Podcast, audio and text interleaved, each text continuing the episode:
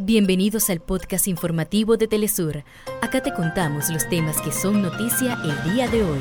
Comenzamos. Nuestro primer punto de partida, Venezuela. El 97% de los partidos políticos que participaron en la séptima jornada del Gran Diálogo Nacional respaldaron un documento que busca garantizar el desarrollo de los próximos procesos electorales.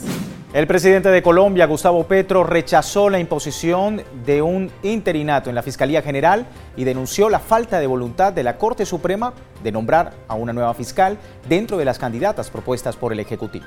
También estaremos en Palestina. El Ministerio de Salud de este lugar pues indicó que la fuerza de ocupación israelí cometió al menos 11 masacres durante las últimas 24 horas contra la franja de Gaza, lo que dejó 103 ciudadanos palestinos asesinados. Hasta acá nuestros titulares. Para más información recuerda que puedes ingresar a www.telesurtv.net.